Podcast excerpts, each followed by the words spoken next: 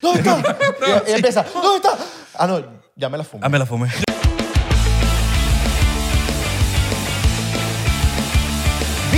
Bienvenidos a este episodio más de 99%, 99%, 99ers, porcenteros. Mi nombre es Abelardo. Mi nombre es Isra.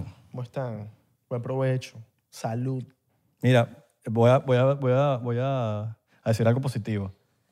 Lavó el carro y hay que aplaudirlo. Bien, bien, bien, bien. Lavó el carro, porque llevaba No. como meses sin, la- sin lavar el carro. Y ahora está haciendo la cama apenas se levanta. No, están Bien. aprendiendo en el, que el podcast le haya traído cosas Claro, positivas, que Muy bien. y empe- hayan empezado este año con, con el pie derecho y no con, Lo único, no que, con el culo.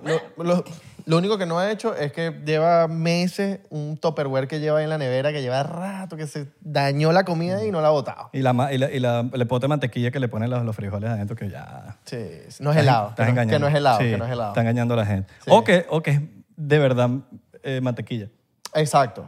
y no es helado. Entonces uno ya va acostumbrado a ver el helado y... O va, abre el congelador y dice, voy a, voy a agarrar frijoles, voy a agarrar caraota. Y cuando abre, hay helado. Coño. Había, Mi gorrito de Star, Star Wars no, hoy, había, ¿eh? no había caraota. ¿No te ha pasado? Muy bien las Que galaxias. quieres caraotas y abres y hay helado. Caraotas frijoles para los que no son de Venezuela. Exacto. Que abres y hay helado. Es, hay helado. Pero bueno. Pero eso lo sabría alguien que sabe lo que hay adentro, ¿me entiendes? Como nuestro invitado de hoy. Reinaldo Señor Dos Santos. Reinaldo dos Santos. ¿Cómo está usted? ¿Cómo me le va? Eh, pues llevando la vida Llevando la vida con el flow. con el flow. Con los tibetanos, estamos estamos con los tibetanos. Los, los, los tibetanos, cosa seria, ¿eh? Los tibetanos. Él sabe, man sabe. ¿Qué son los tibetanos? Lo que pasa es que, mira, la persona no sabe Del Tibet, ¿no? Del Tíbet, exacto. Tíbet. Pero debajo de nosotros hay unos túneles que conectan con el Tíbet y abajo hay unos monjes de esos ahí de- del Tíbet, ese con la cabeza pelada, ahí abajo. que de hecho eso es para que pueda- raro, es- Tiene la cabeza pelada para que pueda penetrar con más facilidad debajo de la tierra. Ah. Y aquí abajo.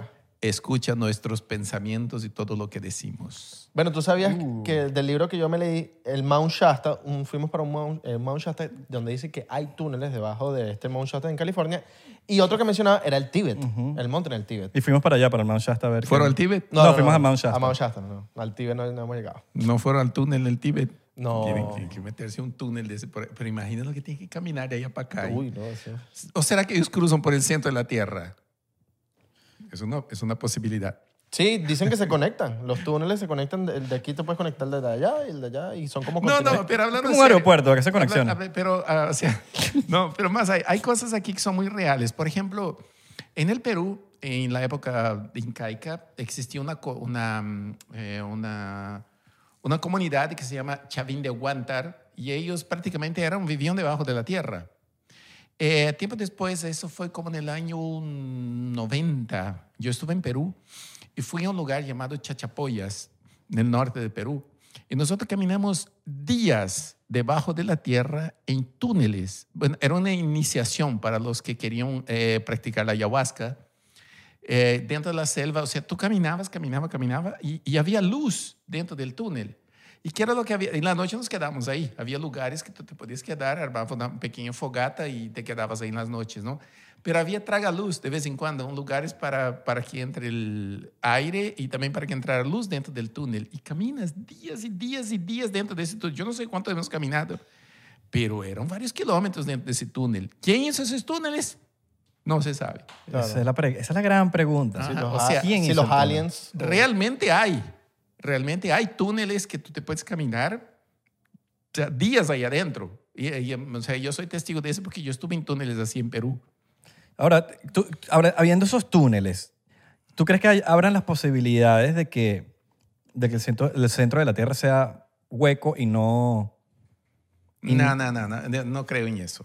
Ahora, lo que sí puede haber en la Tierra son como huecos grandes, como burbujas. Eso sí puede haber. De hecho, hay en, México hace poco encontraron ahí una, las cuevas de Naila, que eran o sea, son unas cuevas que hay unos cristales gigantes y está bajo tierra. Bueno, eso ya está lleno de agua ahora, ¿no?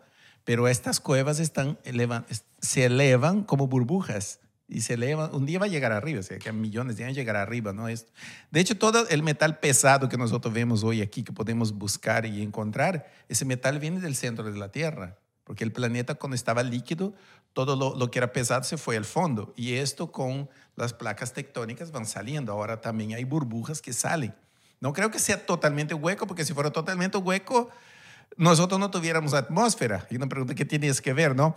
Lo que pasa es que en el centro de la Tierra hay un dínamo que produce una camada magnética que protege la Tierra del viento solar. Si no, seríamos como Marte, que no tiene ese centro líquido. Ah, porque eh, sabes que de cierto punto del Ártico Polar ah, hay teorías, bueno, también hay viajes de personas que han ido para allá donde dicen que de cierto punto para adelante eh, no se puede pasar. No se puede pasar y de cierto punto para adelante eh, se acaba la nieve y empieza como una zona eh, terrestre de árboles. Bueno, es- es- eso lo dice, eso lo dice mucho, bueno, lo dijo Richard Byrd, que es la primera persona que llegó al, al Polo Norte, según él, esto es según él, no, no decimos que es así, pero según él, dice que hay un momento que él ya dejó de ver nieve y se encontró con casi que era puro verde y vio hasta mamut allá.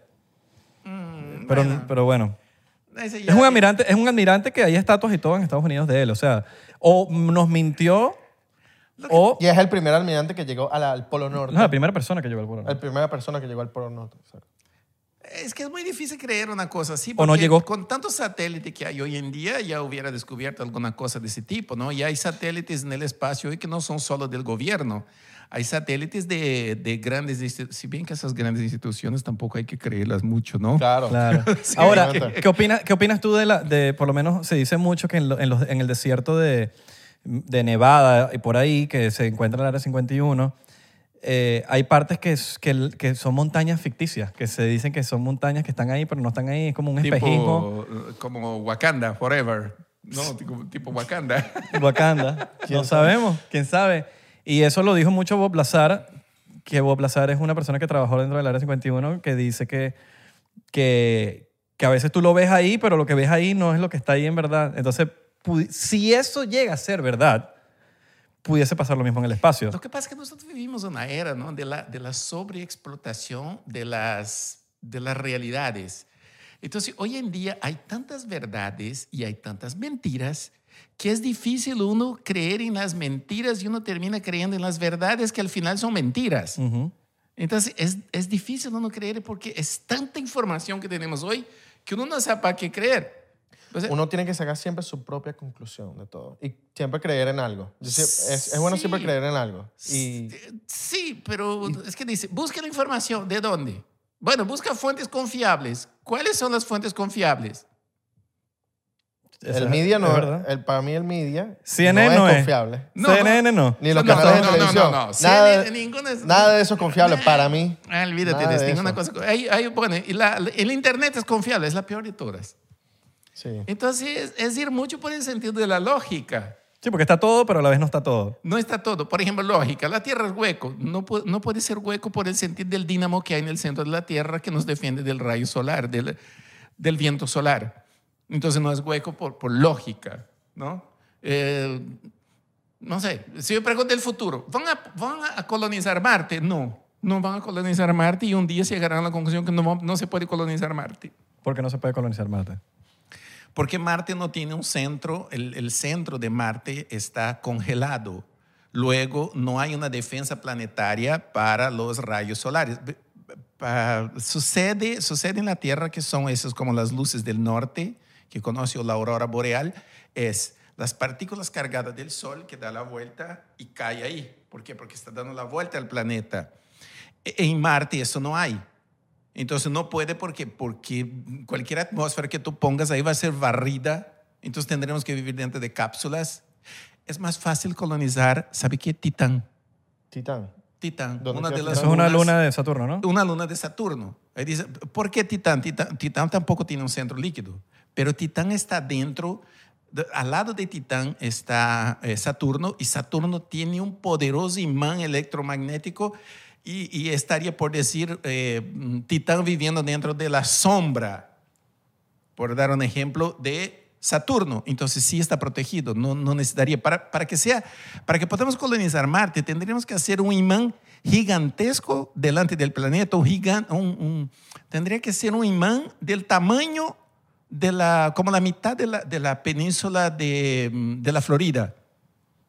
Es bastante. ¿Qué- ¿Cuántos Sí. kilómetros? ¿200 millas? ¿200 millas? Una cosa así. Bastante. Sí, una- un- tiene, tiene que ser una cosa gigante, un imán frente al planeta, para que sirva como una defensa, para que los rayos solares sean desviados. Pero O sea- es, ma- es más lejos, es más lejos eso que Marte, ¿no? No, o sea, tú- claro, eso Claro, está claro, cinco mucho más veces, lejos. eso está como cuatro veces más lejos. Sí, igual, De hecho, no tenemos tecnología hoy capaz de llevar a un ser humano hasta allá. bueno, se está creando para ir a Marte. Y lo- eh, SpaceX se está creando y está, Bueno, y Elon Musk está ahí. está trabajando en eso. Hay que ver si, si nos sorprende o no nos sorprende. Él mira, él va a llegar un día, un día va a llegar a la conclusión, no ahora, pero de aquí a un siglo va a llegar a la conclusión de que eso es imposible. Bueno, él, él no, porque va a estar muerto, me imagino. Tal vez siglo. no, con, con- Pero SpaceX, quizás. No, escúchame. ¿Quién sabe?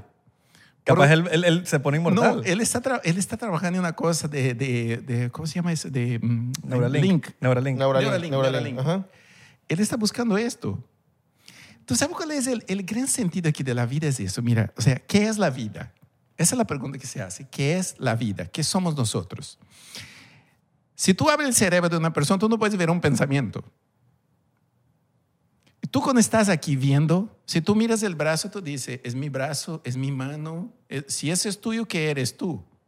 Entonces, ese es el gran concepto de qué somos nosotros. Energía, ¿no? Sí, pero esa energía puede... Supongamos que sea un humo. Vamos a suponer así, una forma fácil de entenderlo. Si somos humo, Ya, yo necesito tomarme, tomarme un shot escuchando esto porque está burda interesante. Ajá, entonces somos humo. ok. Shotcito diplomático. Si es un humo, nosotros podemos comportar un humo dentro de un vaso como este y podemos Ok. voltearlo y tener y contener el humo. Y si es un humo que está dentro de un cuerpo, nosotros podemos transportar ese humo a otro cuerpo. O sea, el- supongamos que el humo sea el alma. ¿El alma puede ser transportado de un cuerpo a otro? Esa es la pregunta. O se queda en un lugar estable ya. Eh, a ver, Puede quedarse, ¿verdad? si la vida, vamos a pensar en algo, si la vida es información y parece que es información, ¿cómo puedes tú transportar esta información de un cuerpo orgánico a un cuerpo de silicio, por ejemplo? O a un cuerpo, Inorgánico. o tal vez hasta orgánico, pero que tú tengas el control de esto. O sea, te- o sea, pudiese ser un, la tras- o sea, meter un alma dentro de un robot. Meter la información que tú tienes en tu cerebro, compartirla. Tú te imaginas que tú tuvieras, a ver, Neuralink lo que quiere hacer es esto. Es, mira, ejemplo, esta botella. Tú tienes aquí una persona, mira, aquí está perfecto, vea esto. ¿Y ese señor quién es tu amigo? ¿Qué? Es un panita nosotros. Un pan de nosotros. A ver, pongamos que este pan aquí ya murió hace rato, ¿no? Que Sí, le aquí. sucedió Elon algo- Musk en dos siglos. Ese es Elon Musk. En dos siglos. Ese es Elon Musk, ¿no? Pero aquí le sacan el cerebro vea, del man. Pero supongamos que tú puedas sacar el cerebro de esta persona de aquí de alguna forma y ponerlo dentro de una cosa que no muera. Claro. ¿Tú te imaginas que pudiéramos, por ejemplo, ustedes vieron esto de los Simpsons? Que, que, que hay la persona que tiene, tiene la cabeza cortada y está dentro de un frasco. Eh, Y Sí, es agua, sí, sí. es líquido. Es Eh, agua, un agua. líquido. Y el ok, cerebro. Un líquido. Ahora, va- vamos a suponer que tú pudieras agarrar cada, parti- cada parte aquí, una vena, y conectarla a un, a un tubo. Conectar, ta, ta, ta, ta, conectar todo y dejar, por- porque finalmente la cabeza humana es donde, donde tú tienes toda la información. Pero que si tú pudieras hacer esto conectando cada parte de aquí a una máquina y no necesitar el cuerpo. En teoría el cerebro seguiría funcionando, porque el cerebro lo que necesita es el flujo de sangre. Bueno, y el, el El- Neuralink el- empezó con esa idea. El, Neuralink empezó con la idea de que eh, mejora el flu- el- el- la, la fluidez de la sangre para que combata el Alzheimer, el Parkinson y todas estas enfermedades que son por el cerebro. Ajá. Solo que mutó. Exacto. Y mutó a niveles de que ya da miedo y todo, ¿no? Porque hay, por ejemplo, en la Revolución Francesa hay relatos de que cuando le cortaba la cabeza a la persona con la guillotina, había personas que todavía hacía este movimiento de los párpados, de los ojos, o- Ok. o, que movía la boca. Como cuando le quitas la colita a un lagartijo que la cola y sigue moviéndose. Claro. Entonces, lo que neces hay, eh, hay un ruso que una vez trasplantó un, un cerebro de un mono a otro mono y del otro mono al otro mono y el mono todavía, uno de ellos sobrevivió varios días. Trató de hacer eso con una persona, pero no funcionó. Pero usted imagina que no conectara esto a un cuerpo, sino que conectara a una máquina. Pero es que eso es cuestión de... Ahorita no funciona, pero en No. 30 años funciona. Pero puede funcionar, Claro, exacto. claro, claro. Entonces, ¿tú te imaginas un cuerpo mecánico, un cuerpo, un cyborg? Y que, que tú no tuvieras, por ejemplo, ay, que me duele la espalda, que me duele el riñón, que me duele aquí. Que... O sea, no, no hacer nada de eso, porque Nada. tu cuerpo es Ni COVID. ni COVID. No, no mejor porque está por aquí, ¿no? ¿Quién sabe? Claro. ¿Quién sabe que no existe el COVID? No Claro. sé, cualquier cosa, ¿no? Y que me pica el cable. Sí, me pica un cable aquí. Ahora, Señor, me- se me pica. Hay un cable aquí que me está molestando sí, hace sí. Tengo un cable pelado aquí. Sí. conéctalo y le metes tierra. Entonces, ¿cuántos años pudiera vivir una persona así? ¿Tú te imaginas una persona en ese sentido? Mucho. ¿Cuánto tiempo? Ahora, ¿cuánto tiempo llevaría para darse cuenta? Porque pudiera ser que tú sacara la espina, la espina dorsal completa de la persona para poder tener eso, que tuviera, ponte que el cerebro sea parte de eso. Tú saca toda la parte y, y- y arma eso, pone una máquina como Robocop. ¿Cuál Robocop? Es un buen ejemplo de esto. Es posible. Sí es posible hacer esto. Es muy posible. Ajá. Y creo que va a evolucionar para ahí. Bueno, y si Y vamos a vivir con robots. y Y si- ahora están los robots que Es pueden, que pre- ya, ya pueden vivimos con reproducir. ellos. Ya vivimos con ellos. porque- Pero se pueden reproducir los robots ahora. Yo vi la noticia de que el primer robot, ¿cómo se llama el robot?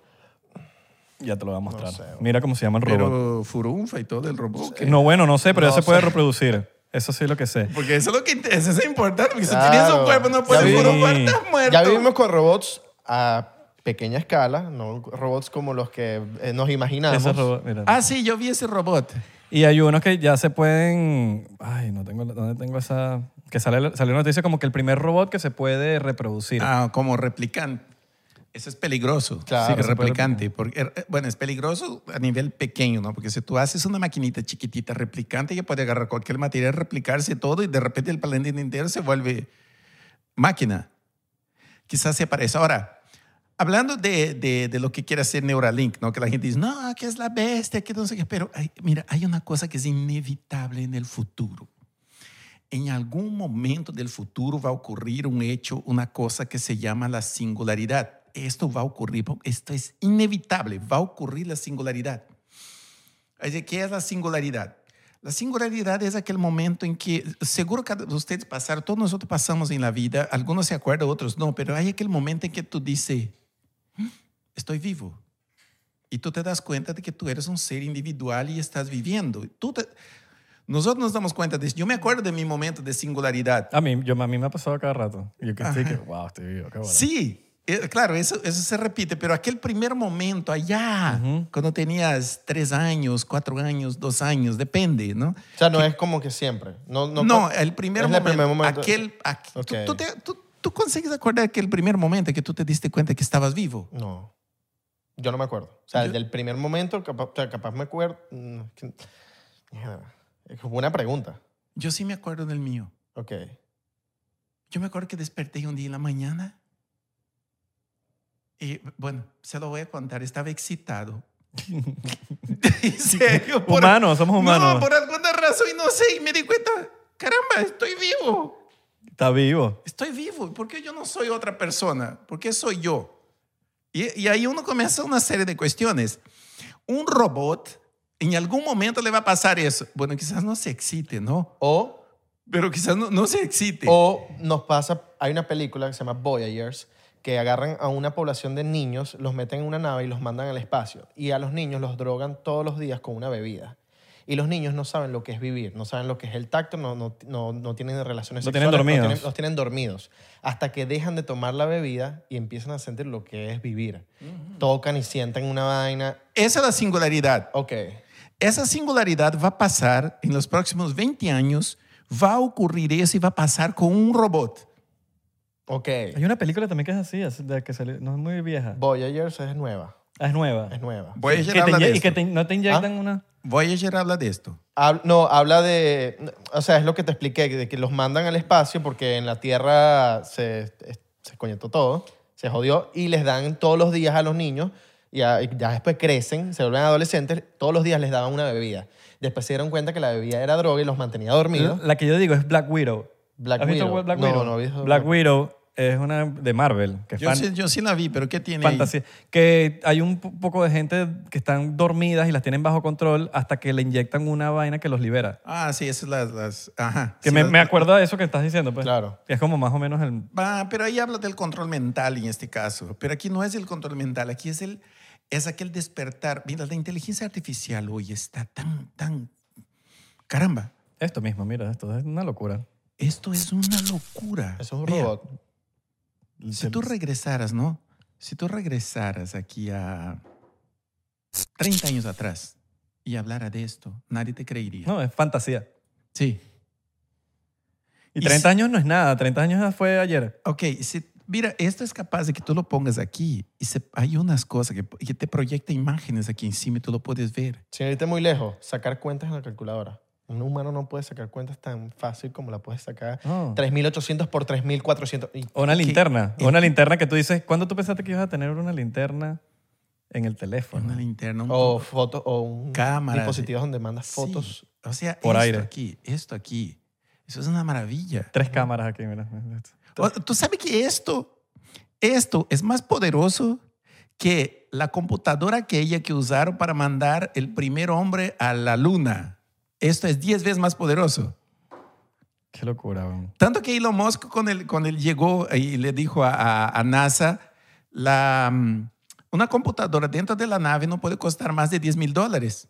Le dijeron, usted está loco. Él dice, es más, debe costar 3 mil dólares como máximo. Él decía, no, si nosotros gastamos 10 millones de Sí. dólares. Y el tipo le dice, yo lo puedo conseguir más barato. Y Yo lo consiguió en 3 mil dólares. Lo consiguió en 3.000 dólares. Ajá, Ajá. claro. Entonces, esto, Ese era el problema con la NASA, que gastaban demasiado, Demasiado dinero. dinero. ahí dice, lo que pasa es que eh, una computadora te puede hacer cálculos así, pero, pero una, una máquina no es capaz de caminar si tú le pones objetos en el medio y un niño es capaz de caminar haciendo esto. ¿No? Lo que pasa es que esta máquina construida fue construida para esto, no fue construida para desviar objetos. El niño sí, porque está preparado para sobrevivir. Nuestro cerebro está más desarrollado en estas cosas, que son una cosa simple, pero la máquina va a aprender. Y la máquina va a aprender y cuando aprende eso, pero va a llegar el momento de, de la iluminación, a eso es lo que voy, va a llegar, es- mira, nosotros que estamos viviendo ahora, esos que tienen 20 años, 30, 40 años, van a ver el momento en que una máquina se va a dar cuenta y va a decir, yo existo. Aquel de que pienso, luego existo. Y ahí es cuando la cosa se pone fea para nosotros Ujú. porque es una máquina capaz de pensar sillones de veces, con Z, sillones de veces más que nosotros. Claro. Y otra cosa, está conectada a la red y tiene acceso a otras máquinas. Nos puede observar. ¿Sabe lo que pensamos? Sí, Como la película esta, exactamente. Y La pueden hackear también. tú la puedes hackear, pero ella se puede construir a sí mismo. Y ahí hay un problema. El problema es que la máquina se dé cuenta de que nosotros somos un virus. O sea, tú la puedes hackear una vez, pero ella va a aprender. Claro. Y en el momento que ella aprenda, hay un problema. Tú tienes un problema porque tienes un ser más inteligente que tú y con más recursos que tú. Y que te puede mandar una bomba atómica. Ese es el problema. Y esto va a suceder. Entonces, pregunté, ¿cómo vamos a sobrevivir nosotros a un mundo así? La única cosa que nosotros podemos hacer es fundirnos con ella. Es la criatura y el creador fundiéndose en una sola. Ahí vienen los cyborgs. ¿Cuánto, ¿Cuánto tiempo sobrevive la Tierra? Porque, mira, hay algo que yo me he dado cuenta últimamente, que he sentido como, como, que, como que siento que, que cada vez nos vamos más a la mierda, porque Ujú. es algo de verdad, con todo esto del virus y con toda la cuestión, con todas las cosas que están pasando. Y cada vez yo digo, ¿será que yo voy a conocer a mis nietos? O mis nietos, o, o capaz los conozco, pero capaz mis nietos no vayan a tener una vida como la que tengo yo ahora, mejor, capaz la tengan peor. ¿Cuánto tiempo tú crees que dura la Tierra o, o- o la humanidad en la Tierra? Bueno, nosotros estamos en un proceso acelerado de acabar con nuestro planeta. Ese, ese es indudable que nosotros todos los días buscamos una forma de "Mm, cómo joder este planeta. ¿no? Uno sale en la mañana diciendo, "No, ¿cómo hago para joder este planeta? Todos los días hacemos eso. Es normal. Estaba viendo, ¿no? Por ejemplo, mira, y nosotros jodimos este planeta hasta sin querer, porque está aquí. Por ejemplo, un carro. Tú agarras un carro hoy en día y sales con el carro, una persona, y tú te das cuenta la cantidad de metal que hay ahí que está siendo llevado para nada y está siendo transportado y quemando combustible para transportar una tonelada, dos toneladas de metal para llevar una persona que pesa 100 kilos. Sería más económico una moto. O sea, hay, hay, tendríamos que hacer sistemas de transporte más eficientes. Ahí, ahí es donde entra Elon Musk, que le está viendo eso. Sí. Pero ya están viendo a Elon Musk también como Satanás, diciendo, no, el tipo quiere dominar el mundo, el tipo quiere hacer eso. ¿verdad? Y el tipo fue y abrió de Tesla para que todo el mundo pueda fabricar Tesla. No joda, Bill Gates es peor. Bill Gates es peor. Joda. ¿Qué tal Bill Gates? Háblanos tú. A ver, yo no creo esa teoría de que Bill Gates te quiere poner un chip en el poto de la gente para controlar, para, para controlar a la persona. O sea, no creo en esa teoría. Ok. Lo que pasa es que nosotros vivimos una época en que necesitamos enemigos. Entonces, tú tienes que poner la cara a un enemigo. Tampoco voy a decir que Bill Gates es un santo, pero tampoco creo que es el Satanás que lo dicen que son. Ahora, en cambio, Soros sí. Pero Soros, ¿por qué? Porque Soros es la ambición del ser humano de conseguir dinero. Es dinero, dinero, dinero. Eso sí tiene una lógica. Pero tú decirme, bueno, es que Bill Gates quiere acabar con toda la población. ¿Cómo es que quiere eliminar la. Dejar 500 millones de La, sobre- personas? la- la sobrepoblación. la sobrepoblación en el mundo y na- entonces cuando tú dices eso yo comienzo a mirar y decir, no sé, pero yo creo que el man algo tiene la razón. Somos demasiado La, gente. en la pregunta, la pregunta es, porque sabemos que estamos sobrepoblados. Sí. es una realidad. Sí, es Ahora, una realidad. sí tenemos que bajarle 3.000 al, a la sobrepoblación.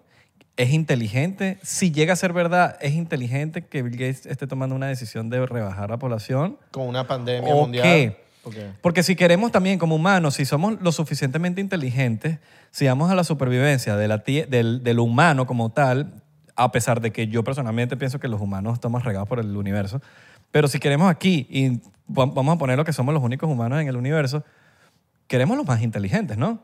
Mm, No creo que seamos inteligentes lo suficiente, porque si tú miras la naturaleza, el comportamiento del- de los seres, de los seres orgánicos, eh, lleva en otra dirección. Ejemplo, un virus nuevo cuando llega, ¿qué es lo que hace el virus? El diezma toda la población, mata, mata y también muere el virus. El virus evoluciona, evoluciona de tal forma que llega un momento que él ya no mata al, huésped. Tenemos un ejemplo ahorita aquí, el COVID. La primera leva del COVID mató mucha gente. Y la segunda, este- esta que tiene ahora, que es el Omicron, que está en este momento que estamos grabando ese video, va a venir otras. Sí. Pero Bueno, ya está la primera que se del- llama Flur, que se que se- que Ah, cosa, sí, una Omi- mezcla. que es la Delta- mezcla de... Del, del tacrón. o del tamacuro. Omicron, Delta Macuro. del, del tacrón. sí. Va a Ah, venir ¿Entendiste el chiste del tamacuro, ¿sabes? Venezuela? Claro, claro. es más venezolano que nosotros dos. Claro. Ah, ahora, va a venir otras, va a mutar nuevamente, va a aparecer otras y otras y otras, unas más mortales que otras. Pero si usted se da cuenta, el virus ahora, el, el Omicron, que es el que está ahora, que debería llamarse Chi, no sé cómo hicieron para saltarse, para que no se parezca el nombre del Chi, no es el Chi. Chi, no, el llamar. Sí, porque no hay Chi. un virus Chi. Chino. Sí, es, mira, ahí, ahí está toda la, la- el, el alfabeto griego, pero la versión del Omicron debería ser Chi, pero lo saltaron a, a Omicron. ¿Por qué? Para no parecerse a Xi Jinping. Eh, pensé que ibas a decir Chi- China. Chi, no. O sea, Xi, bueno. Xi Jinping es el presidente de Así China y también de China. Entonces, para eso. del Se lo chino, saltaron. Se lo saltaron. O era así y, y como los chinos Debería dicen ser, esta versión debería Los chinos ser. dicen sí, chi. Pero No, lo, hacen a propósito porque el tipo ese de la OMS está pagado por los chinos. Esta versión no mata. El O sea, chino. mata, mata, coma, o sea, poco en relación a las otras. Quiere decir que el virus está evolucionando. Y si nosotros vemos atrás, el flu que tenemos hoy en día es la gripe española, que Claro. evolucionó para el flu. Y después el wine flu. Eh, a, a ese sí le tengo, a sí le tengo miedo. Pero el virus, pero, pero si tú te das cuenta, el virus tiene muchos seres humanos para probar. En cambio, nosotros tenemos un solo planeta para probar. Podemos tener, otro, tener otros planetas después, pero el recurso natural de ese planeta se va a acabar en algún momento. La selva amazónica, si la cortan el 20% de lo que hay hoy, si llegan a cortar el 20% más, talarla, Ese es el corazón de la tierra, ¿no? las, sí, la selva va a entrar en un proceso de matarse a sí mismo. Y es insostenible, se vuelve insostenible para la selva amazónica. Claro. Y se vuelve un gran desierto. Y si se vuelve un gran desierto, la Amazonía, frente a las costas de Brasil hay otra selva más grande que esa, como 10 veces más grande que la Amazonas, que está en el Océano Atlántico. Y esta depende de la selva que está en la Tierra. Muere la otra selva también, dejamos de producir oxígeno. Claro. Y esa, esa es más que la Amazonas. Sí, porque tiene, tiene, eh, son de microorganismos que producen mucho oxígeno. Yo me imagino que hacer ayahuasca ahí es una locura. En- debajo del mar. No, ahí en, No. ahí en el Amazonas o en por ahí, ¿no? Es una locura. No, la- para hacer ayahuasca tú lo que necesitas es estar en un lugar que no tenga bulla. Exacto. Enten- Ajá, eso es todo. Pero si está en una naturaleza así... O sea, tipo, no, no a lo hagas, no nivel, lo hagas en Brickell. No, en Brickell no. No, no vas a hacer el lugar que claro porque te asusta. En Wingwood. Ya. Pa, pa, unos disparos, al, vaina. al lado de Space. Bueno, por ahí la gente está preguntando qué, qué es la ayahuasca, ¿no? Me imagino. ah, Exacto, vamos a Por dar un favor, poquito eh, de contexto. explícanos. ¿Qué es el ayahuasca? Solo para concluir aquel tema.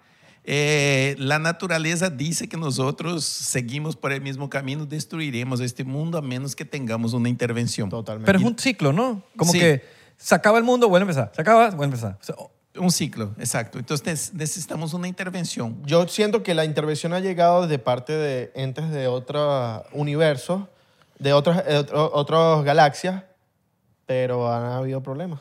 Pero, ¿y qué tal que somos Sí. nosotros mismos esos entes y que venimos de otros planetas? Oh, ves, somos nosotros el futuro. También, también, Nos- también. No me futuro. cierro a eso. O si Porque- somos una simulación. ¿Tú crees en el peor de la simulación? Es- Este es un tema bien curioso para tratar, ¿eh? ese tema de la simulación. Porque hay, varias, hay, hay veces en que uno va y, y encuentra fallas. Y las coincidencias. Y tú No. dices que... Tú quieres ver una cosa, mira, aquí en la Florida, si tú te vas ahí a la orilla del lago Quichobe, del lado sur, yo tengo ahí una finca. Tú te vas para allá y te pones a mirar el cielo y te parecen unas cosas súper locas en el cielo que no tienen lógica. Son como unas fallas en la realidad. Había un, la otra vez fui allá, hasta grabé un video de esto. Y veía, a- a- la nube venía y había una línea, pero una línea extremadamente plana, recta. Y la nube venía y desaparecía en esta línea. Y decía, pero ¿cómo es eso? La naturaleza no produce líneas rectas. Un glitch. Es un glitch. Es un glitch. Sí, Del juego. Porque se está metiendo, la nube se metía en un lugar, era como el agua que cae en una, en una hendidura, pero en el cielo. Yo, yo quedé, grabé un video sobre eso, está en mi Instagram, yo le puse ahí incluso este video con una falla, lo, pu- lo puse también en mi canal de YouTube, este video, y la gente decía, pero ¿qué es? La gente decía que era un truco. No, mentira, tú hiciste esto. Y no, parece una falla.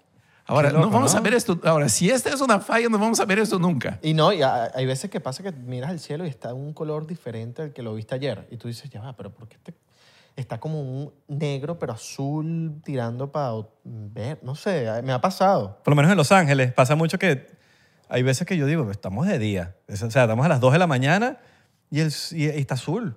Pero, pero negro a la vez, ¿sí me entiendes? Como que es Sí. un azul distinto Claro. que está muy iluminado. Y digo, Oye, no sí. parecen las 2 de la mañana. Sí, es A como... veces ha- hay unas fallas en la realidad que es imposible negar, ¿no? Por ejemplo, una vez mi mujer me vio texteando y no me preguntó a quién estaba texteando. Y eso es una falla grave en la realidad. que no, ve, tranquilo. Tranquilo, todo yo quería así, oye. Y le vas a responder así de seco. Plot twist. Porque yo le... Cosas que en tu vida, en tu puta vida te van a pasar. ¿Tú no caíste esos videos? Sí. Cosas que en tu puta vida te van a pasar. Respóndele, mi amor. Es más, Respóndele, mi amor. Yo le respondo. Ay, Vente. ay, mariquito, no le quieres responder. Ay. Eso nunca te va a pasar. Eso Mira, nunca te va a pasar. Mira, mi amor, puedes salir hoy a, salir con tus amigos. Mira, deja, deja, deja- Sal. Para, para no fundirnos un poquito en la cabeza, porque aquí nos podemos quedar, yo creo que seis horas hablando Ya- de, ya de todos estos temas y, ya- no- y nos ponemos ah. así que, que, Papi, te- que empieza a echamos humo y que... Ya la tengo caliente, ¿viste? Hirviendo. Sí. El eh, termómetro del carro. Vamos, ahí. vamos a ir para cosas que la gente... No, porque a veces- Ahora, estas conversaciones tú no las puedes tener con todo el mundo. La porque la gente te ¿no? dice que... Él está tocadito. La él está ayahuasca, loco, la Él está ayahuasca. loco. La ayahuasca. Háblanos de la ayahuasca. ¿Qué es la ayahuasca? La ayahuasca. A ver. La gente siempre que habla de la ayahuasca no dice, ah, es una droga que toma y alucina. No. Una persona que dice eso, por ahí lo corto ya de uno, porque nunca ha probado o proba- probó otras cosas. A ver, ¿qué diferencia hay? Dice, ah, es una droga alucinógena. Y Entonces, ¿qué diferencia hay entre esta y una droga alucinógena? La, la diferencia es simple. La ayahuasca está basada en una cosa que se llama DMT. Y el DMT es llamado la enzima con Z de Dios. O sea, ¿qué es esto? Esa, es un líquido que todo ser viviente produce en su cerebro. Todo ser que está vivo la produce. Pero cuando nacemos, algo así. No, no, en toda la toda planta. Es más, si tú agarras, si tú agarras eh, naranjas y exprimes la naranja, tiene DMT. Exacto. Tú produces DMT con cosas normales que come tu cerebro, produce DMT. Y dices, ¿cómo sabe que uno está bajo los efectos del, del DMT? Lo que pasa es que todo lo que nuestro cuerpo produce durante el día se te activa así en tres segundos durante el día, nada más. ¿Cuándo es que se activa eso? Tú sabes aquella sensación de que, de déjà vu, de que, caramba, yo ya viví eso. la sensación de, "Eh, alguien me está observando. Y tu mujer está atrás mirándote textear y voltea y está ahí, ahí atrás. ¿No? ¿Sabe qué es sensación? Es el DMT. Ese- El ese- DMT. Esa es la más cruel de todas. DMT suena cuando vas a sacarte la licencia. También, también. Ese es. DMV. Es un nombre raro de esos ahí que lo, no sé por qué los romanos inventaban ese nombre tan raro. Creo que se la fumaba y metía, Sí, sí, sí, inventaba esos nombres raros, ¿no? Entonces, es una cosa que nosotros ya tenemos en el cerebro la producimos en el cerebro. Es diferente, por ejemplo, del peyote. Mira, el peyote, la mezcalina, el San Pedro, el, el LSD y todo eso tiene, tiene como base una cosa que se llama mezcalina, que ya le dije, ¿no? Tiene como base la mezcalina. La mezcalina es algo que tú te metes en el cuerpo y te da te- visiones, así como también la, la, de la de la planta esa famosa de la... ¿Cómo se llama? La, la, La marihuana. la marihuana tiene un activo, es el... La, ¿THC? ¿Ah? ¿THC o el CBD? No, tiene un activo, no me acuerdo ahorita cómo se llama esto. Mm, X. Lo que pasa es que la marihuana produce amnesia y otra cosa que no me acuerdo ahorita, ¿no? De, de, de eso. Más, de- más adelante quizás me acuerde. No. Eh, entonces, no, por si acaso, yo no fumo marihuana. ¿Y qué? La marihuana te Eh, fuma a ti. A veces, ¿no? A veces Señor cuando ando- policía, yo no fumo. Señor marihuana, yo no fumo marihuana, yo no- policía. Yo no fumo policía. No fumo policía, señor, no. No, no, se me decía que no la fumada, sí la he fumado, ya no joda, ya. Todo el mundo ha fumado. por eso. Y el que no fuma es mentiroso, o se olvidó. Oh. No, pero la marihuana es que no se olvida dónde la puso, ¿no? Claro. Pero sí está fumando. Yo dejé la marihuana, no me acuerdo dónde. ¿Dónde está? y, y empieza, ¿dónde está? Ah, no, ya me la fumé. Ah, me la fumé. Yo me la fu- No, no, y ¿sabes qué es lo peor? Es cuando tú dejas de un lado, es increíble. Tú has visto que las mamás tienen el- como un poder extrasensorial. que la consigue. Que la consigue. No, y, tú no- y tú buscándola por meses. ¿Cómo? buscando- ¿Dónde está? O te consiguen la pipa, la vaina, el La- papel. Lo que sea. Te lo dice la experiencia. Ya. Esto, esto también lo produce el DMT, pero en la mamá. Ese efecto del DMT en la mamá, que, que él deja. Aquí Mierda. está, ahí va. Y va derechito. ¿Qué hay en el bolsillo del pantalón que usó? Que tú lo habías refundido atrás de un mueble que está atrás de, de cinco zapatos. Ahí está. Exacto. Y la, la mo- tiene un, Sí, sí, sí, sí, sí. Un olfato de... un olfato. La mujer tiene más DMT que De el hombre. Sí. Ya. Es, todas esas cosas que te da como superpoder, ¿no? Y m- más allá, por ejemplo, tú sientes algo que algo no está bien y murió un familiar. Eso es muy común, esto que...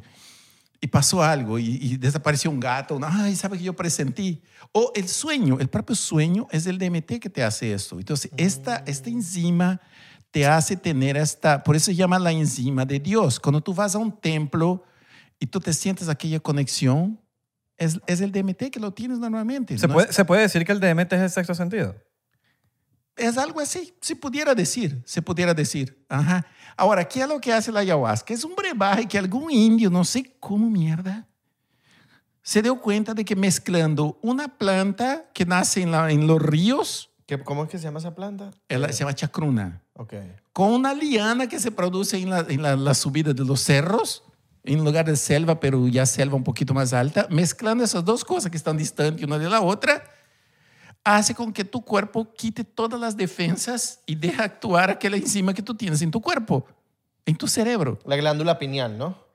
No, ella actúa ahí, Ella pero es un químico, es como, es como agarrar un- una, es como que tú tienes esta botella de agua y agarra una, una cosa de pintura y pone aquí, ¡ping!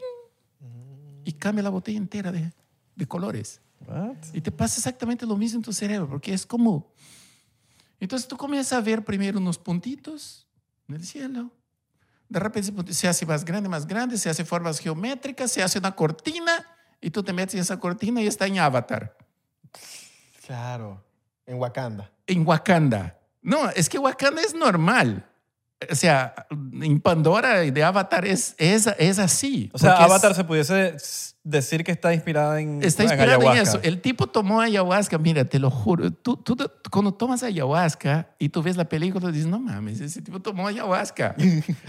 Reinaldo, y que yo lo cuidé. Yo lo cuidé. Yo lo cuidé. Yo le di ayahuasca, yo lo cuidé. Fui yo. Fui yo el que lo cuidé. Porque tú, tú, mira, tú te metes ahí, tú caminas con aquellos animales, tú, tú interactúas con ellos, vuela con aquellos animales volando. Conectas con la naturaleza. Conecta con la naturaleza, ¿no? Te vuelves, ¿cómo se llamaba el tipo ese? Moctú. no sé Tengo yo tengo que ver Avatar para, para acordarme un poco, porque yo la vi hace tanto Ah, tiempo que ya tú- no me Tú te acuerdo. conviertes en Toruk Moksu. Ya, el que vio Y las Avatar plantas sabe. brillan así como... como Todo es más high definition, ¿verdad? No, es que la planta, es que, caramba, es que es imposible explicarle porque es un, es un mundo totalmente diferente a ese que nosotros, es, mira, dice que la- en la selva dicen, la ayahuasca es la televisión del indio, pero es tridimensional, interactiva, vivencial y con olor. Ah, Ok. Por decir, tú te fumas un porro de marihuana y tú estás mirando una pared y tú estás ahí meditando, ¿no? No hay que hablar mucho, ¿no? Ahí así, oh. Calladito, calladito. Ah, y uno dice así, All right, all right. "Mm", y ya dijo todo. No, no, y ese es un discurso que tú ya entendiste todo, ¿no? Claro. ¿Quién hizo el cuadro y todo? Por ejemplo, en portugués la palabra para eso es so, So- que significa solamente, ¿no? Ah, ok. En México le dicen, oye, yo, yo cuando llegué a México no entendía qué era el órale. Órale. Hasta un día que estaba con unos amigos allá en un lugar allá que fumaba marihuana. Y yo escuché el órale, así de órale, órale. Órale. Y ahí entendí el órale. Fue una ilumina, fue la singularidad. Tú sentiste que estabas vivo. Tú, tú sabes que aquel órale sonó como que, puta, el mundo comenzó en el momento del Big Bang, que pasamos por el salto universal. Y yo digo, El picante entró en tu lengua. No, Reinaldo, ¿y qué? ¿Qué día es? ¡Wow! ¡Órale! Pégame, pégame. Y ahí, ahí Reinaldo se dio cuenta que estaba echándole mucho picante al taco. Y yo, ¡órale! ¡Órale! Pero me, di- me dijeron que no picaba. Entonces, aquel, órale, ahora ese es el sentido de, ¿no? Ahora con la, con, con la, la ayahuasca, tú no necesitas el órale, ni siquiera eso. Ya lo entiendes de una. No, porque ya te entendiste todo. Necesitas que, oh, no, ya. Y una pregunta, ¿es, es un shot así como que? como es, depende. Depende la, depende, eh, depende mucho de una cosa. A ver, una ayahuasca pre- preparada depende de varios factores. Por ejemplo, depende mucho de la persona que lo prepara, quién es. Por eso las personas que preparan ayahuasca, los chamanes que preparan la ayahuasca, eh, son personas que dedican su vida a eso, a hacer eso. Y hay unos chamanes que preparan ayahuasca, es una mierda. Y hay unos que te preparan, unos que, tamadas del paraíso. ¿Tú has preparado? Yo sí. Ok. Yo sí, yo sí la Pero yo no soy tan bueno para prepararla, entonces confieso y yo prefiero no hacerla. Mm, ok, ok. No hacerla porque yo prefiero dejar que una persona de la selva, o sea, yo, yo no tomaría una ayahuasca que yo prepare, ¿ya? Ok. Pero yo sí conozco a la gente que me prepara y me la manda a mí. Yo puedo cuidar a una persona en una sesión de ayahuasca muy bien y lo hago. Pero yo, ni madre. Ah, ¿Qué preparó eso tú? No, ni madre, gracias. ¿Y en algún momento no te gustaría hacer como algo relacionado con el ayahuasca y educar a la gente? Tipo, Se como que- pudiera hacer, pero lo que pasa es que, que los gringos son medio... Mira, aquí, aquí por cada... eh, Yo costumo siempre decir eso, ¿no? Por cada científico que está buscando cómo salvar la vida a un ser humano, hay 50 abogados atrás buscando cómo joder la vida a ese científico. Claro, Por eso que aquí te hacen firmar 500.890 papeles y dos más. sí. ¿no? Entonces, es un problema aquí dentro de los Estados Unidos eso. Ahora, aquí hay dos iglesias que tienen permiso para hacer esto. Yo estoy tratando de ser la tercera, de tener la tercera opción para esto, pero se necesita como un millón y medio de dólares. Y todavía- abogado. Esa semana yo no tengo esa plata todavía, ¿no? la, otra semana tal vez. No, pero no tengo eso. Se necesita esa cantidad de dinero en puro abogados. Porque tú tienes que hacer un juicio a la DEA, ir a la Corte Suprema y a través del, del permiso de la iglesia, decir que eso es tu iglesia, que eso es tu creencia, para que te den el permiso a ti. Claro. Entonces, es, y hacerle un proceso a la DEA. Y le tienes que, de- de- de- imagínate los de la DEA y que, bueno, ok, te aprobamos todo, pero queremos probar. Y los Sí, de- y los Pero de- enséñanos para ver si la vaina Enséñanos, funciona o no. enséñanos, Reinaldo. Los de la DEA. ahí, pues. Enséñanos ahí. Yo he visto que es un proceso de como 20 días donde te tienes que limpiar para hacer ayahuasca. No, no necesita 20 No, días. una, una semana. Una semana. ¿Cómo Una semanita. sin sexo, Sin sin, alcohol. sin- y comiendo ciertas cosas, ¿no? Cero alcohol, cero carne, carne de puerco ni pensar, carne roja tampoco. Eh, Tú no vas a sé. sufrir. Yo voy a sufrir porque yo como mucha puerca. no, mentira. No, yo no, yo no como puerca. pues, dile que Bueno, se pero bañe. mira, si lo que se sé, ya sa- bañe, no seas puerco tú. vamos, ya sabemos que ya tenemos con quién hacer ayahuasca. Exacto. Entonces, ¿Podríamos o sea, hacerla contigo? Entonces, claro que sí. O sea, yo la hago a veces. Aquí yo he hecho en, en- aquí en los Estados Unidos, pero con amigos muy cercanos y todo. O sea, pero mm, es como más, más de, de amigos. Claro. Ajá, de amigos. En Venezuela, yo tenía una, ahí en, en un lugar llamado Araira, en cerca de Guatire. Coño. Nosotros- Guaraira. Araira, Araira. Araira, Araira. Araira. El río Araira llega por ahí pasa, ¿no? Ahí teníamos una finca de 38 hectáreas. Yo la sembré de, de ayahuasca toda la finca y hacíamos recuperación de drogadictos. No, hasta que viniera ya una gente muy buena que querían cambiar el país, no hay qué, ¿no? Y dijeron, no, nosotros te vamos a expropiar esta finca para, para fines educativos y comunitarios. Y, pero yo creo que la querían expropiar. Ahora, ahora me doy cuenta que era para preservar la naturaleza. Porque todo lo que había se robaron y dejaron el monte ahí. Ah, Así mismo. Ahora, hablan- hablando un poquito de Venezuela y cambiando el tema de la ayahuasca, ¿qué peo con Venezuela? ¿Qué pasó con Venezuela?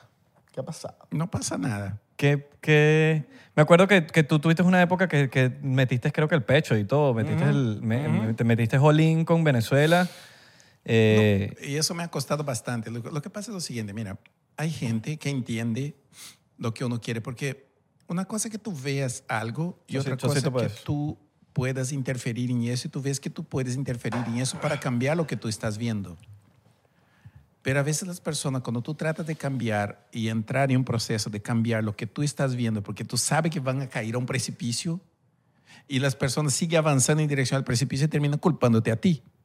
Es que tú agarras el volante de un carro y dices, eso va a ir al precipicio, pero si jalamos para acá, no vamos a caer al precipicio. Pero todos jalan para el otro lado, no hay forma de hacer y caes al precipicio y te dice, tú dijiste que nosotros no íbamos a caer al precipicio y caímos y la culpa es tuya. ¿La culpa es mía? Fue año 2012. Del 2012 hasta el 2000. Capriles Maduro. Capriles Maduro, ajá. O Chávez. No, Capriles Maduro. Mira, en esta época, grabé un video en esta época y lo dejé ahí. Yo grabé un video diciendo con cuántos votos ganaría, ganaría, ganaría Maduro a Capriles. El video está ahí, es un video viral que está en YouTube en la época. Porque era lo que yo estaba viendo. Ahora, ¿había la posibilidad de cambiar eso? Sí había la posibilidad de cambiar, pero no se pudo. Después con las guarimbas. Las guarimbas una cosa que poca gente conocía. Robert Alonso había hablado en ella, todo, pero la, la- guarimba realmente ganó fuerza. Fue en una entrevista que le di a Patricia Poleo que le dije a la gente cómo era que debería ser. En el día siguiente San Cristóbal amaneció todo cerrado. Y San Diego también amaneció todo cerrado. Y la guarimba agarró fuerza, pero la gente no quería. No quería. Mira, te voy a decir una cosa. Mira, y con mucha, mucho pesar le digo eso. América Latina entera, entera, en los próximos años va a estar gobernado por partidos izquierdistas. Y ya está empezando. Toda. pero es que ya da empezando. miedo. Latinoamérica Ok, entero falta- da miedo ya. falta- Argentina. No, Argentina está. Ya, Ya, ya, ya, ya, ya, ya está. Venezuela. Falta, falta. No, es más fácil contar lo que falta porque Ah, te una mano. exacto, Ya, ok. te falta Brasil, te falta Paraguay, te falta Colombia. Ya, y Brasil se salvaron ahorita porque estaban metidos en un pedito. Sí, entró Bolsonaro. Uruguay. Eh, Ah, Uruguay. Uruguay, ¿verdad? Uruguay, Paraguay, serían los dos guay, ¿no? Uruguay, Paraguay, Brasil y Colombia. Ahora, Qué locura. Uruguay, ah, El Salvador. El Salvador. El Salvador será el único que va a quedar fuera. Ese es porque donde está sí, Na- Nayib Bukele, ¿no? Bukele. Sí, por más que lo critique, no sé qué, Nayib Bukele. no- a ver, Nayib Bukele no hizo nada en contra de la ley. Él hizo exactamente lo que dice la Constitución. Para cambiar la Corte Suprema, tú tienes que tener dos tercios del Congreso. El tipo ganó la presidencia. En la siguiente elección, él ganó los dos tercios del Congreso y cambió, la, y cambió los jueces de la Corte Suprema, que es lo que todo el mundo debería hacer. En Venezuela deberían hacer eso. En Brasil el, el- el Bolsonaro debería haber hecho eso en el momento que entró. En Bolivia la, la- la presidenta esa que entró, que, que ahora está presa, se lo dije varias veces, ilegaliza el MAS, destituye todo. O sea, si ya se diste un golpe, termina completo, acaba con ellos de una vez porque si no van a volver y te van a joder. Y lo jodieron y la metieron preso. Yo me acuerdo que en Venezuela tú habías dicho que Capriles ganaba. Y en verdad Capriles Ganó. ganó, pero la trampa. Sí, pero te jodieron, estuvo- pues. Y él se quedó, No, como, pero la él se quedó tranquilito Ajá, ahí sin hacer nada. es- eso fue el problema. Que yo me acuerdo que, que tú dijiste que ganaba y la gente dijo, no, que este, este bicho dijo que ganaba y no ganó. Pero, ¿Tú quieres ver No, y, y- y que desaparecieron las cajas y el pero, peo. pero ¿Tú, tú quieres ver, ganó. tú quieres ver cómo los bichos son vivos y uno trata a ellos como idiota. En este momento, en este momento, ¿cuál es la sensación de la oposición en Venezuela? En este momento, el día de hoy, ¿cuál es la sensa- la sensación? De que Venezuela se arregló. De, de que se arregló. ¿Por qué? Porque ganaron una gobernación en Barinas. O sea, los tipos son tan arrechos que los tipos le dieron cuatro gobernaciones y tú mira el mapa de Venezuela, está rojo. Y hay cuatro, cuatro, apenas cuatro gobernaciones por ahí, que es- como un toro. Por ahí en la, en la garganta del toro, en el cuello del toro, hay por ahí un filito azul. Y el, y el, el Zulia. El Zulia. Y todo lo demás es rojo. Sí. Y la oposición dice, dice, ay, nosotros ganamos, nosotros ganamos. Y uno queda así, está, Mira, háblame de la cava, weón. Oye, qué mamá. ¿La cava qué? En serio. La cava, la, que llevamos, pero ¿cuál? ¿La que llevamos para la playa? La- o- ¿Cuál, ¿Cuál es la mejor? ¿Yeti o Coleman? no, mentira. ¿Sabes quién es la Oye, cava? Ahí viene la expresión, disculpen si quieren corten eso después, pero ahí viene la expresión mamá huevo. Que solo venezolano lo entiende, te lo juro. O sea, ¿Tú sabes cuál es la cava? No seas mamá huevo, güey. Estos perdieron todo el país y vienen con la cuenta de que, ay, no, que ahora sí vamos a arreglar la situación. Inténtalo. Hay una sensación de que en Venezuela se arregló. De- ah, Pero es solo en Caracas. Es Es, que- solo en Caracas. Te vas para los que- otros estados Es más, el. COVID, el COVID nació en Valencia con los murciélagos. Es aquella sensación del, del, de- del tipo que está en una cárcel con un montón de violadores y dejan de violar él por un momento. Y le dice, ay, qué bien me siento. Sí. No joda, güey, tú tienes que salir de ahí. Si se lucha, no es para cambiar. Entonces, la lucha en Venezuela no puede ser por cambiar la celda, sino para salir de la prisión. Ahora, vamos a salir de la prisión, solo hay... A ver, escucha bien lo que voy a decir. Ustedes salen de estos dictadores, de esa tiranía, de una sola forma. Solo hay una forma de salir esto. Ustedes van a salir embarrados. O ustedes salen embarrados de sangre en una guerra civil, o ustedes salen embarrados de pupú en una negociación. No hay otra. ¿Qué? Embarrado va a salir. Va a salir embarrado y de alguna forma. Pero ¿dónde tú has visto que una dictadura sale con paz y voto? Ninguna. En Y con negociación- no sale, Pero no se va. Ese es embarrado de pupú. Claro. No Tienes es que no va a pasar. Sí, tienes que negociar y poner parte de ellos ahí. No queda otra. Y, la- y a veces uno dice, la oposición es peor que el gobierno. Pero es que lo Porque por lo menos el gobierno te dice, te vamos a joder. Los demás te joden, pero no te dicen que te van a joder. ¿Sí me entiendes? Entonces como que termina siendo peor, weón. es verdad. ¿Qué crees que, pueda- que vaya a pasar en Venezuela? No va a pasar nada. Nada. No pasa. No hay- no hay predicción de Reinaldo No, es que no, es que no hay nada. No hay nada. Es que tú ves, y es como mirar el mar así. ¿no? ¿Cuántos árboles hay ahí en el mar? Y tú miras el mar y dices, caramba, ¿cuántos árboles hay en el mar? No hay ningún. No hay ninguno, güey. Es pura agua. Sí, Las del mira- Amazonas están abajo. O mirar en el desierto, ¿no? Y ves el espejismo, aquí le cree que es agua, ¿no? Y uno dice, ay, ay, hay agua, no, Y güey. sale Don Omar por allá. Anda a verlo. Claro. Mira, la cava. Ahorita que te estaba, estaba La preguntando cava. por la cava. Porque ahorita estamos, está- Venezuela está jodido. Sí. La cava es, está, está, está- está haciendo, pero también está, está- ¿sabes? Es, del, es, del, de- Es es que mira, comunista, es comunista, pero está haciendo algo. Pero, Entonces. ¿qué, ¿qué mundo con ese pana? Porque es que mira, ya la gente, yo, yo lo que he visto, que es que la gente en Venezuela se cansó de que si eres de este partido o no o eres de este partido. La gente lo que ya busca es que hagas algo. Y el pana por lo menos Mira, en lo que ha hecho Coño, entre todos los chavistas, algo. A ver, no voy a decir decir que está cosa, haciendo lo mira. mejor o bien o no, algo está haciendo. yo te voy a decir una cosa porque yo he vivido en Venezuela. Yo conozco, porque viví ahí. ah, Viví ahí en los Chaguaramos, ahí vivía yo. Ya. Mira, el venezolano, el venezolano es como aquel, eh, en América Latina, yo me acuerdo que en Brasil, cuando yo era chico, ¿no? cuando se hablaba de Venezuela, no se hablaba Venezuela, había una palabra que antecedía Venezuela. Siempre que se hablaba de Venezuela, había una palabra que la antecedía. ¿Sabe qué palabra era? La poderosa Venezuela. Siempre, toda referencia de Venezuela, la poderosa Venezuela, por el poder que tenía, o sea, era un poder que tenía. Entonces, el venezolano se acostumbró con aquel de que somos ricos y se vendía en la televisión, porque yo me acuerdo que llegué en los 90 en Venezuela, a finales de los 90, y se vendía en la televisión que era un país rico. Pero tú te olvidas de decir a la gente que un país rico es rico no por su riqueza natural, sino por su gente y por la capacidad de inventiva de su gente. Y dices, no, es que el venezolano es creativo, es eso. No, no es cierto. Eso es una gran mentira que le, vendieron a ustedes. No es cierto.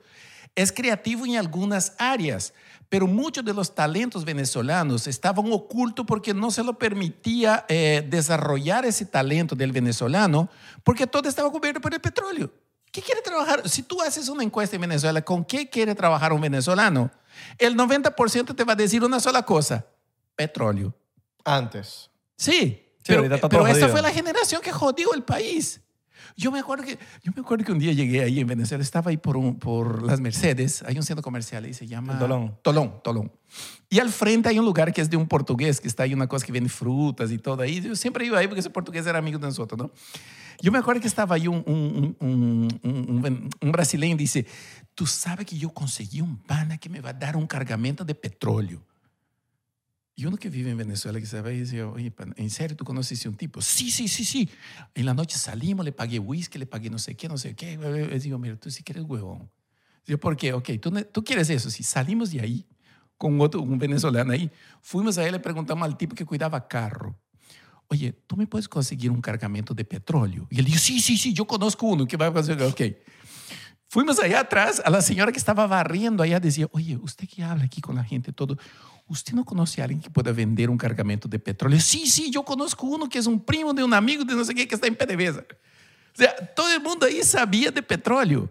¿Por qué? Porque todo el mundo, el sueño de todo el mundo, dorado de todo el mundo era trabajar con petróleo. Entonces el petróleo hizo un gran daño a Venezuela. Y quiero ver un daño más. un- mira, para ver esto, tú salías de, de, mm, de Caracas, yo salí de ahí y fui hasta Barquisimeto, la primera vez que salí de Caracas. Toda la tierra no había un solo, una sola planta de maíz plantado. Y si tú te vas más para el centro, tú te vas para, para Barinas, ahí tú comienzas a ver más o menos el ganado, un otro. O cuando te vas para Monagas, tú veías algo de plantación, pero lo demás el país estaba botado. Y yo vengo de un lugar donde tú caminas y no hay nada, sino plantación, plantación, plantación, plantación, plantación. Entonces es un país entero subaprovechado porque le vende la idea a la gente de que tú eres millonario porque tú tienes petróleo. Claro, entonces si yo soy millonario, yo quiero cobrar. Ahí aparece un tipo diciendo, yo te voy a dar eso y yo te voy a dar aquel, porque tú no tienes, porque aquel de allá es el que come lo que tú produces. Claro, todo el mundo va a decir, "Oye, este tipo, voy a votar en este tipo. Entonces, culpar al venezolano pobre por haber votado por Chávez.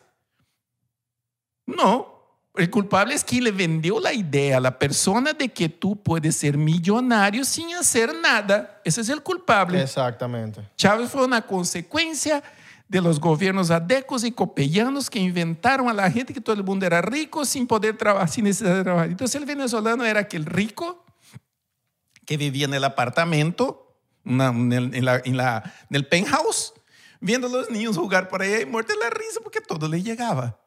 Hay un día se le cayó el edificio entero y ahora le toca estar en la calle peleando con estos niños. Pero pelear con estos que está acostumbrado a vivir en la calle es jodido. Por eso el venezolano sufre cuando va para afuera y cuando sufre aprende. El venezolano cuando regresa a su país va a transformar aquel país en, una, en un jardín del Edén de producción y todo porque va a traer cosas de otro lugar. Quizás era Ideas necesario nuevas, eso. ideas nuevas. Es muy necesario Sí. que los venezolanos que están Entonces, fuera, que están aprendiendo cosas del día a día, de las reglas de Estados Unidos, De todo. lleven todo eso para allá. Sí. Es Aquí el problema es otro. El problema son aquellos viejos tipo Ramos Alup, tipo estos que están agarrados del poder como garrapatas y que no suelta el poder por nada del mundo y que infelizmente se va a tener que negociar con ellos. ¿Cómo tú puedes quitar a Chávez sin contar con Ramos Alup?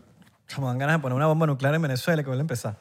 Es, es esta juventud. Mira, son gente, es esta generación que nació a partir del 95.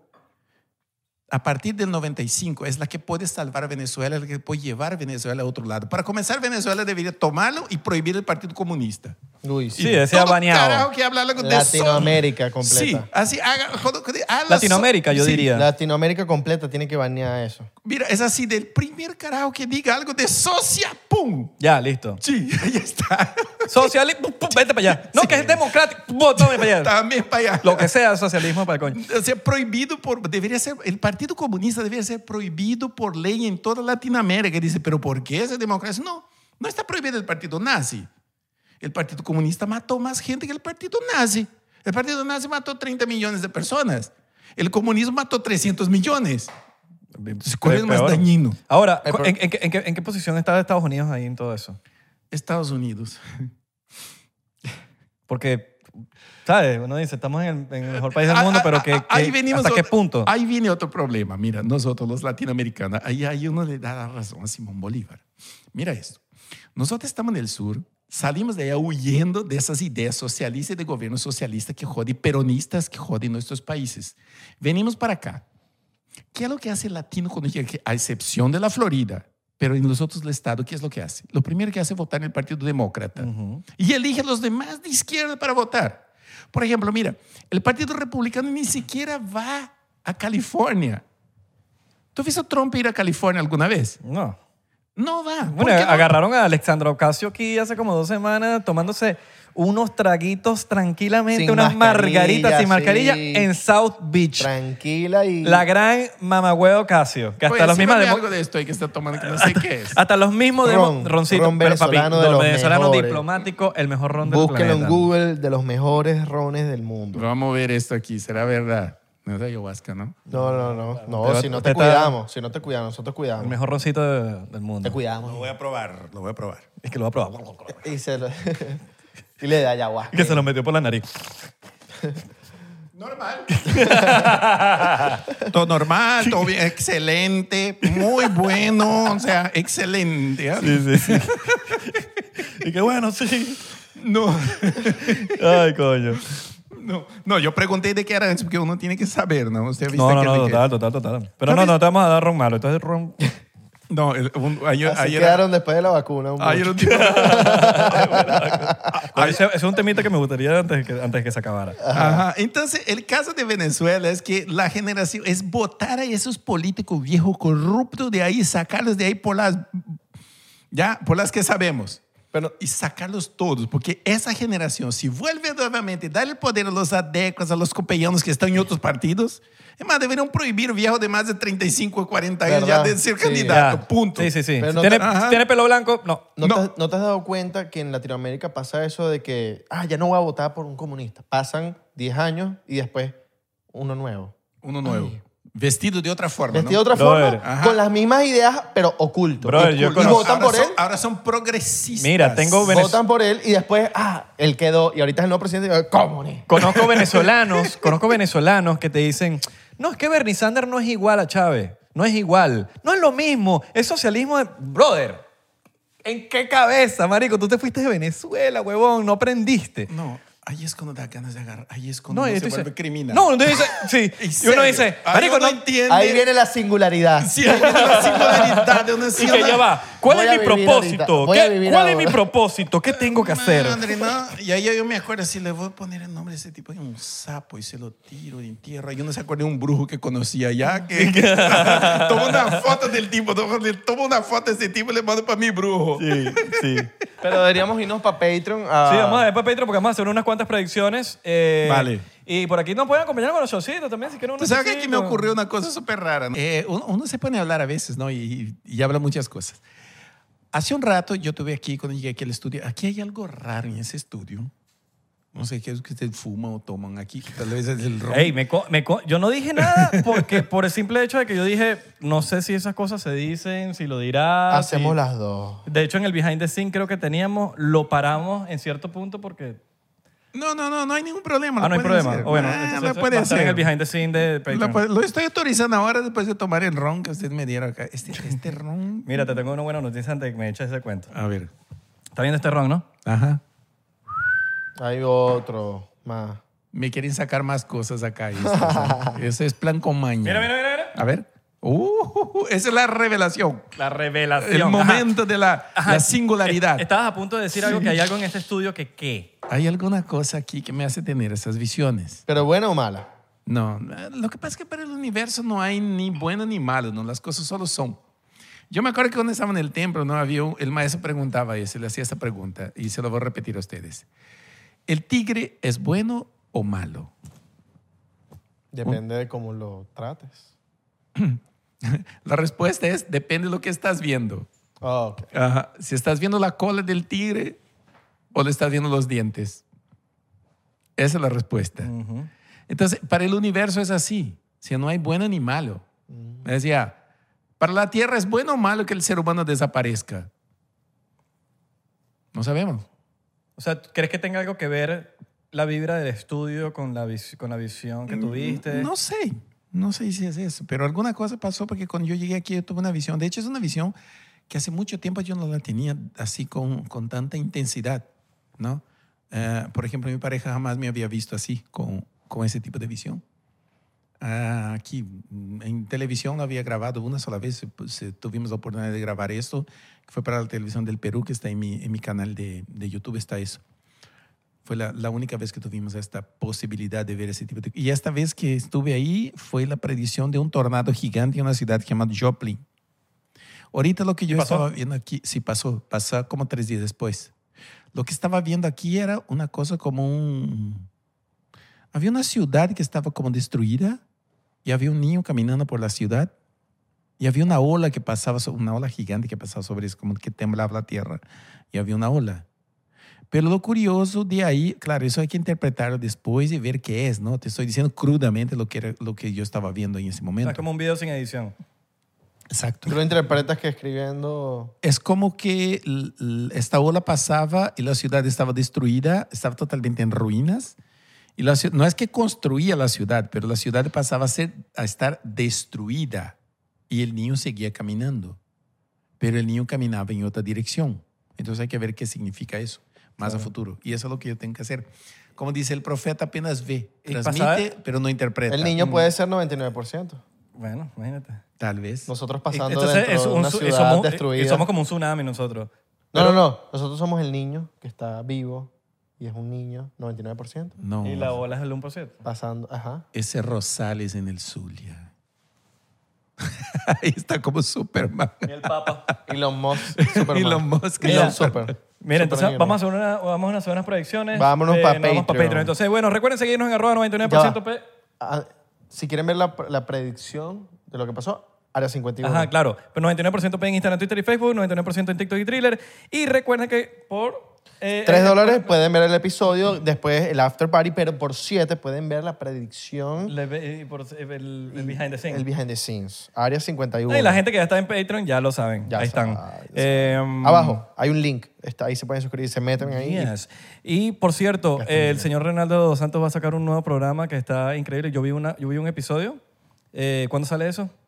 Todavía no tenemos una fecha de lanzamiento, pero estamos grabando ahorita los All episodios right. que se llama El Próximo. El próximo. Eso va a estar. Bueno, los links de, de, de Reinaldo, cuando salga, me lo mandas y yo lo voy a poner en este episodio ab- abajo en la descripción para que ustedes entren en el, en el canal de. de bueno, en, el, en, en donde, está, ya- donde esté disponible el, el, el próximo. Exacto. El próximo. Próximo. Les mandamos un besote. Bueno, nos vemos en Patreon ahorita. Eh, nos mandamos un besote. Este- hoy se lo manda en la ceja derecha. Y la vamos a grabar en Patreon ya tomando media botella del Sí, del- así mismo. O Se sea, va a tomar media botella. predicciones, puras predicciones. Va a ser un- vamos a hacer lanzar puras predicciones. Predicciones 2.0 turbinado. Ya yo tengo... Nos vemos ahí. Ya yo tengo. Bye, bye, bye, bye. bye.